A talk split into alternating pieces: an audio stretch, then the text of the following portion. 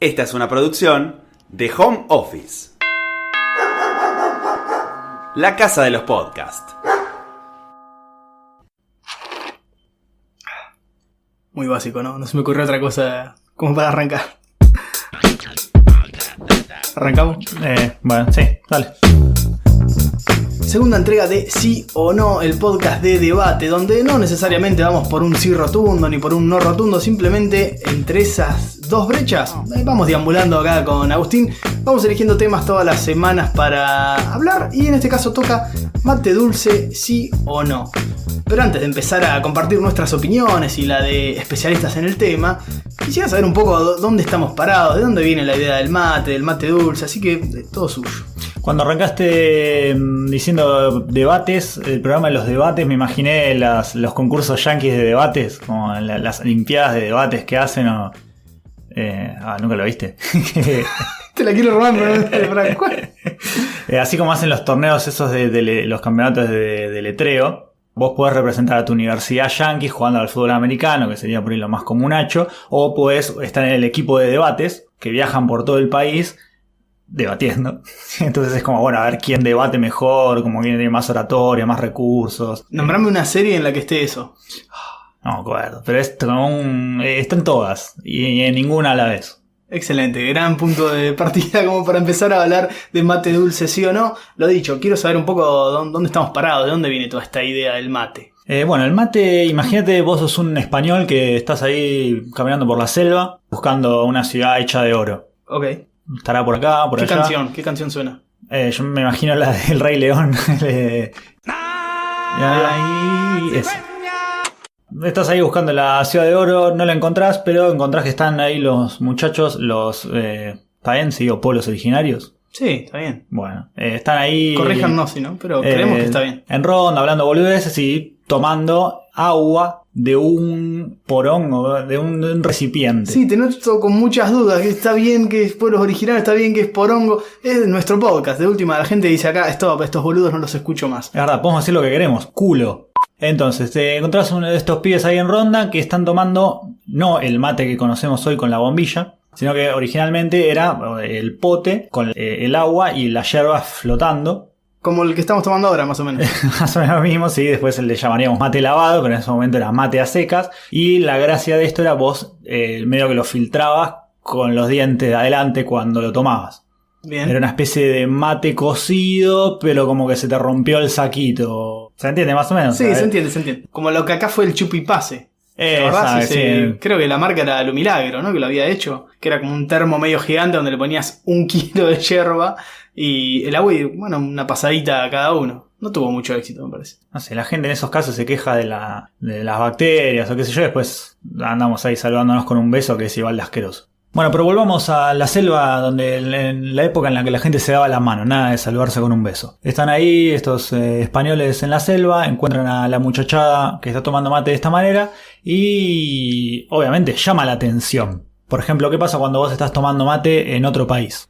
Y por lo general la gente tiende a mirarte, como si estuvieras eh, cometiendo algún tipo de delito. Exacto, como diría mi abuela, estás tomando droga. Entonces, eso mismo me imagino yo que habrán pensado estos hispano muchachos que llegaron y estaban los pibes ahí en ronda pasándose esto. Y ahí fue el contacto entre esta, eh, digamos, hispanidad y el mate. Mate que, como bien sabemos, la palabra viene del término mati, que significa calabaza, que era el origen de estos recipientes. Primero, después pasamos a el mate de madera, etcétera, hasta llegar al mate de silicona, estas cosas que tenemos O hoy. sea, desde ahí viene la idea que el mate tiene que ser en calabaza. École qua, sí señor. Entonces, eh, en los orígenes, como decíamos, era, no era con la bombilla que se introdujo después y nada de azúcar. Es decir que eh, si uno se aferra a esa gente que le gusta ir hasta el origen del origen del origen de las cosas, el mate era amargo. En su momento alguien dijo, che, estaría piola, le ponemos azúcar, a ver cómo queda. Porque los españoles, lo- los europeos en general tienen como esta de ponerle azúcar a las cosas, pasó con el chocolate, que es, un- es una planta originaria de México, los eh, europeos dijeron, che, le ponemos azúcar a ver cómo queda. Y resultó una cosa totalmente distinta al chocolate amargo que consumían en México. Pero no nos desviemos. Volvemos a Sudamérica, volvemos a nuestra tierra. Ya en el siglo XVIII empieza el primer registro, eh, aparece el primer registro donde se habla del mate con azúcar.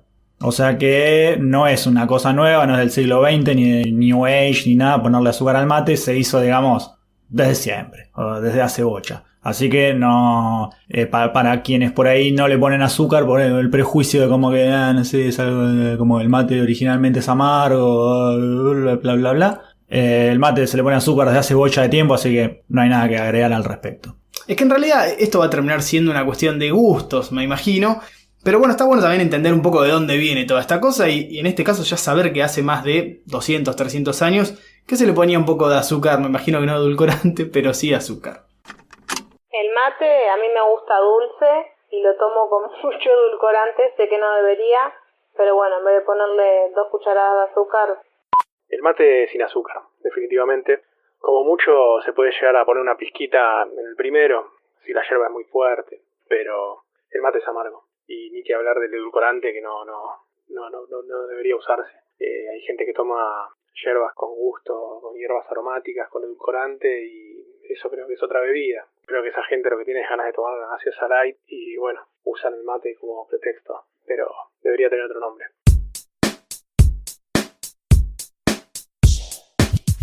Bueno, ya le cambiamos la yerba a este mate que no vamos a decir todavía si es dulce o amargo. Todavía no, pero sí quiero empezar a, a discutir entre nosotros un poco cómo funciona esto del mate dulce o no en tu círculo de amigos. Funciona en que es dulce cuando le pones azúcar y si no, no. Claro, fue muy literal la, la consulta en este caso, pero digo, ¿cómo reaccionás vos? O sea, ¿vos sos el que en tu grupo el que se va? No, a mí me da paja. Yo cebo si estoy yo y me, me encantaría tener una persona que me cebe cuando tomo solo. O sea, si vos tuvieras posible. mucho, mucho, mucho dinero, le pagarías a alguien, probablemente no le pagarías, lo negrearías para que No, porque le puedo pagar si tengo mucho, mucho, mucho dinero. Ah, no, claro, se trata de eso. Sí. Eh, no soy eh, muy cebador, así que prefiero siempre delegar esa tarea. Lo cual también hace, o sea, porque yo no puedo pretender que el otro cebe y a su vez que cebe como me gusta a mí. Entonces, cuando vos delegás la actitud cebadora, también estás, estás poniendo en manos del otro, en- iba a decir calidad, pero en realidad serán las cualidades de este mate, si es dulce, si es amargo, si está hecho en una naranja, en una sandía, con agua caliente, medio fría. Estoy abierto a cualquier posibilidad porque, bueno, eh, no me puedo poner a hacerme el cocorito de- si yo no cebo. Pero yo sé que vos sos un hábil cebador. No, no, no sé si hábil, eh, pero también soy un cebador local. No soy el que te lleva el equipo del mate a una plaza. Ah, qué Eh, paja eso, sí. No lo llevo de vacaciones. De hecho, una sola vez me tocó llevarlo y fue como, che, lo llevo, pero. O sea, ya es de todos. Y funcionó, por suerte eso. No es que yo después andaba, de hecho casi ni lo llevé. Porque, no sé, quedó con un poco de culpa que yo lo había llevado y después el resto lo, lo iba llevando un día cada uno en su mochila. Pero no me nace eso, decir, che, yo preparo el mate. Pero aparte, el mate viajero tiene eso de que pasás más tiempo a veces llevándolo, tanto a la ida como a la vuelta, para a lo mejor haber tomado media hora, 40 minutos. En mi círculo cercano, si estamos de vacaciones, funciona el mate. O sea, se toma en algún lugar, una cafetería, les pedís agua. A veces no tenés suerte porque le pedís agua caliente y te dan un agua como. O sea, caliente como sale de la canilla. Y decís, no, la necesito un poco más caliente. Un Y poco ahí te difícil. la dan como para pelar chanchos. Claro, sí, poner. Entonces es un poco complicado tomar mate afuera, ¿no? Es como, ay, white people problem, ¿no? ¿Qué problema Sí, ay. Pero saliendo de, de- de esta realidad de mierda que nos toca vivir a veces, quizás sea momento de consultar una voz un poco más autorizada en el tema. Yo tengo una amiga, una conocida. que eh, es guaraní. No, no, no, no, no es guaraní, es argentina, es sommelier de mate. En realidad es la primera sommelier de yerba mate de la Argentina. La Ella es. Valeria Trápaga. Eh, dame un segundo que le consulto. Hola, Vale, ¿cómo estás? Estoy acá con Agus debatiendo si mate dulce, sí o no.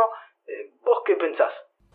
Mate dulce si te gusta, pero como sommelier recomiendo el mate amargo, que en realidad no es amargo, es sin el agregado de nada, porque eh, el hecho de agregarle azúcar lo que hace es enmascarar los sabores de la yerba mate, enmascara defectos y virtudes. Por lo tanto, de esa manera nunca puedo encontrarme con el verdadero sabor de la yerba mate. Por lo tanto, desde mi lugar de sommelier y catadora de yerba mate, sin azúcar. Clarísimo, genial, vale, un beso. Bueno, Valeria tiró la posta. Ella te dice, es una cuestión de gustos, obviamente lo aclara, pero lo que te dice, mira, si vos le pones un poco de azúcar y medio que la contaminás a la yerba, de alguna manera empieza a sufrir un proceso que ya no es el natural. Bueno, pero en todo caso, suponete que vos tú tenés una yerba malísima. Por ahí levantás o disimulás eh, este problema de la yerba con un toque de azúcar y ya fue. Sí, o edulcorante. Está el que le echa Ah. un poquito de edulcorante. ¿Podemos sentar posición sobre el edulcorante? ¿Ya? ¿Ya crees? Sí, sobre el edulcorante, nada más. Bueno, ok. Decí vos primero. No, edulcorante no. Yo edulcorante alguna que otra vez uso. No, el mate se toma amargo. Si para dulce estoy yo.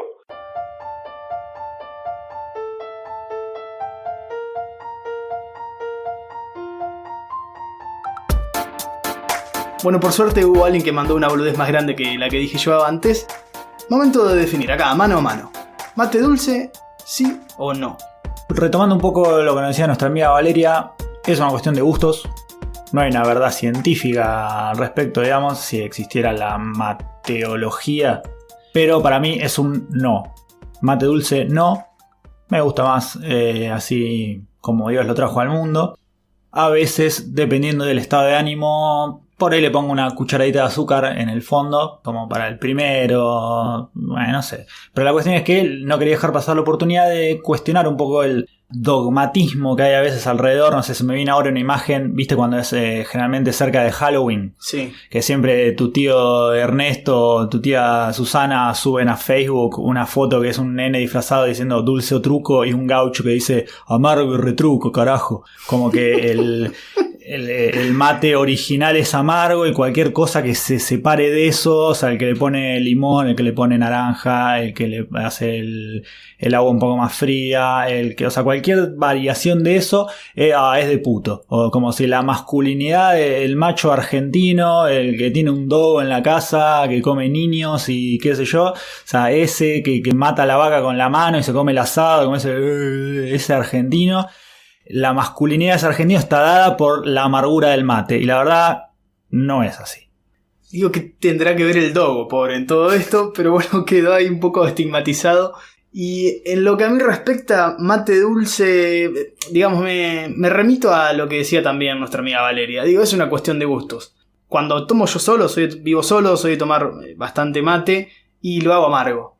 Lo hago amargo, es como el azúcar es un accesorio que no, no lo pude sumar. No, digo, no es un mate que si me pasa un mate dulce, te lo tomo. De hecho, a veces en mi casa mi viejo le pone un poco de azúcar y lo tomo igual, pero si tengo que elegir, va amargo. Respecto a lo que vos decías, esta cosa cultural de, que el mate se toma amargo, bueno, creo que tiene que ver un poco también con, con la idiosincrasia local de, de- de- de llegar a este tipo de extremos como para marcar tu posición. Y si bien este podcast se llama sí o no, que cualquiera que lo vea afuera dice, uh, otra cosa de la que van a armar una grieta, no, no es la idea. Tratamos siempre de aclararlo, porque fue una discusión que tuvimos en su momento. Che, ¿cómo le ponemos al podcast? ¿Sí o no? Como que marca dos posturas. Y la realidad es que no, hay temas en los que vamos a estar de acuerdo, o del lado del sí o del lado del no, o muchas veces vamos a estar en el medio. Que me parece que ahí está lo bueno, o sea, poder observar los grises de cada cosa y decir, che, a mí me gusta amargo, pero si viene un mate dulce, no pasa nada, no es que saco la bandera de Argentina, nada, no pasa nada. Se puede tomar dulce de la misma manera. ¿Te parece que hasta acá estamos bien, no? Sí, me gustó eh, darles el mensaje a todos los argentinos de, de cada rincón de- del suelo nacional que hagan el mate como se les cante, si a ustedes les gusta está bien y quizá este, este, esta recomendación valga para muchos otros ámbitos. Bueno amigos, amigas, será entonces hasta la próxima entrega de Sí o No.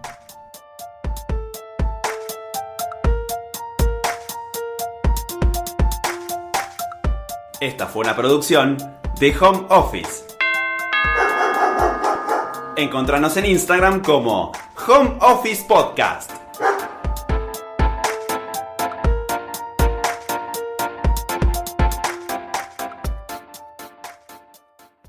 Si te gusta lo que hacemos, puedes ayudarnos.